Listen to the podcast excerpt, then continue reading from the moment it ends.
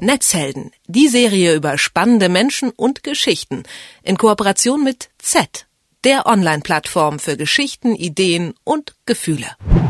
Katzenvideos, lustige Memes und GIFs. Das Netz ist voll von Dingen, die uns ja einfach nur unterhalten. Vor allem aber ist es voll von Dingen, an die wir sehr viel Zeit verschwenden. Wie wäre es also zur Abwechslung mal was mit ja mit Sinn zu machen, mit dem man vielleicht etwas Gutes tut? Pinguine zählen für die Wissenschaft zum Beispiel. Das geht auf der Webseite Pinguin Watch und soll Antarktisforschern helfen. Wie genau darüber spreche ich mit Josephine Schumeck von Z. Hallo Josephine. Hallo.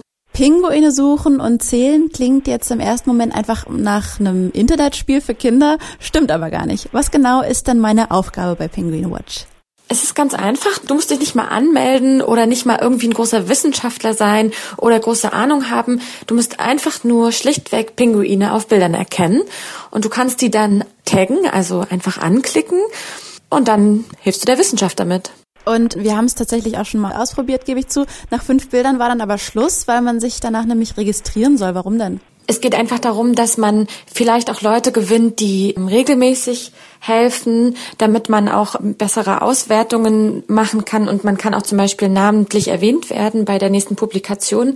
Du kannst dich aber auch immer wieder auf die Website neu also du kannst einfach wieder die Website neu besuchen und dann kannst du nochmal fünf Bilder machen.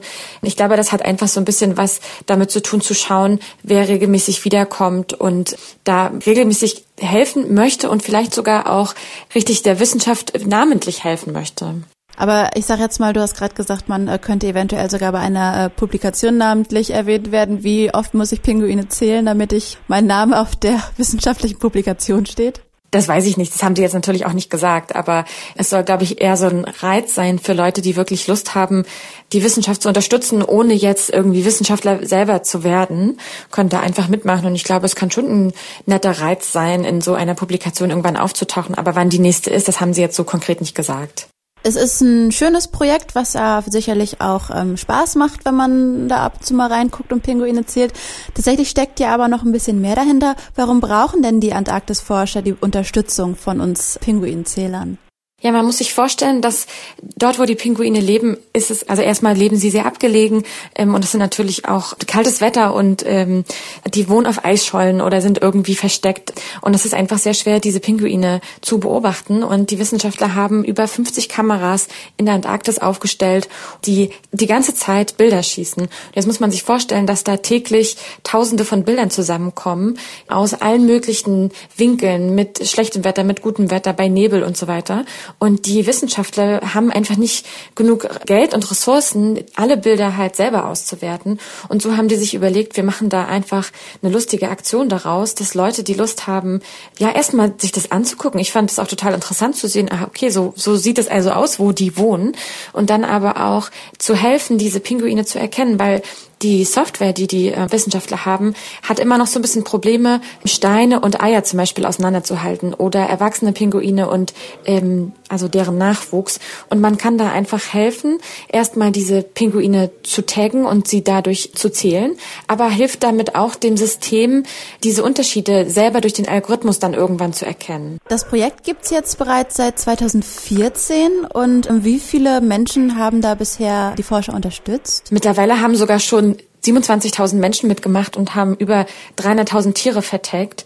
Also da ist echt schon viel passiert. Also das ist auch echt ein Spiel, also was heißt Spiel, aber es ist, es ist eine Beschäftigung, die auch echt Spaß macht. Also ich habe das auch öfter gemacht und ich glaube, vielen Leuten macht es einfach Spaß.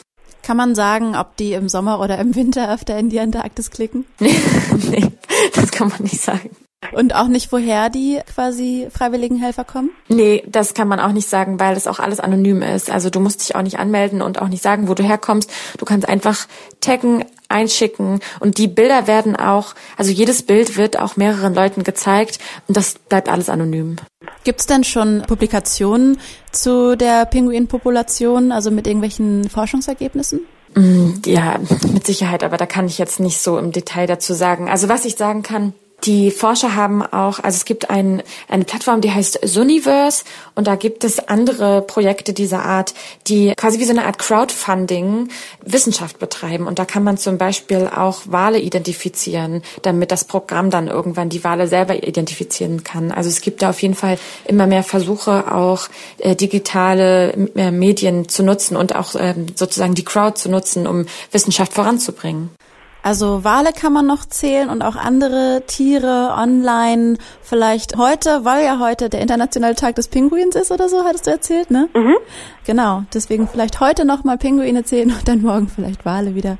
Naja, anstatt das zehnte Katzenvideo anzuschauen, vielleicht lieber mal was Gutes tun und auf Fotos Pinguine und ihre Jungen zählen. Die Webseite Pinguin Watch macht das möglich und wozu sie gut ist, darüber habe ich mit Josephine Schumeck von Z gesprochen. Vielen Dank für das Gespräch. Danke auch. Netzhelden, die Serie über spannende Menschen und Geschichten in Kooperation mit Z, der Online-Plattform für Geschichten, Ideen und Gefühle.